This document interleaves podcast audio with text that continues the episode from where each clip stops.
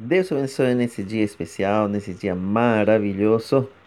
Mais uma vez estamos para compartilhar a maravilhosa palavra de Deus. Hoje, Mateus capítulo 5, versículo 13, um texto fantástico que eu amo.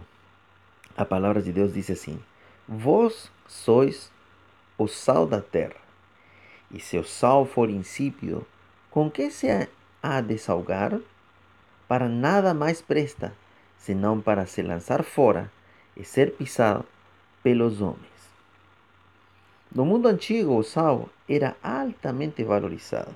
Os gregos chamavam o sal de divina. Os romanos falavam: não há nada mais útil que o sal e o sol. Nos tempos de Jesus, o sal era relacionado com a mente das pessoas em três qualidades especiais.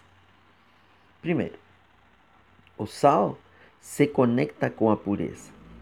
Seu brilho e brancura resplandecente, eles sugerem isso. Na antiguidade, foi a mais primitiva oferenda aos deuses. Os judeus faziam também oferendas a Deus com sal, pelo seu alto valor financeiro. Assim, nós devemos ser exemplo de pureza devemos dar honra para quem tem honra, ser responsáveis, ter um nível alto ao falar, um nível alto de pensamento e conduta na sociedade. Moralmente temos que ser irrepreensível ante a sociedade. Segunda coisa muito importante, o sal como conservante antisséptico e purificador. Na antiguidade, era usado para evitar que as coisas apodreçam.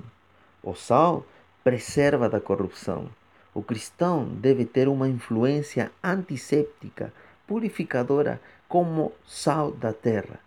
Deve ser a pessoa que, com sua presença, exclua a corrupção e ser a influência para que outros sejam limpos.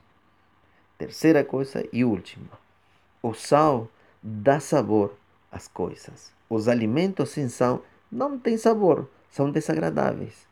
O cristianismo é como o sal para a vida. O cristianismo deve difundir o gozo e a alegria que só Jesus nos dá. O sentido da nossa vida é ser sal da terra. Se não damos vida e pureza, poder antisséptico, luminosidade, não estamos cumprindo nosso propósito e vamos para o desastre. Quer dizer que precisamos nos limpar no sangue de Jesus, nos remir de pecados e ser seguidores fiéis de Jesus, fazendo discípulos às nações. Não esqueça estas três coisas fundamentais. O sal se conecta com a pureza. Segundo, o sal como conservante antisséptico purificador e o sal dá sabor às coisas. Nós temos que ser assim. Nós temos que levar ao mundo sabor. Esse sabor que o mundo hoje precisa. Que Deus te abençoe nesse dia muito, muito especial.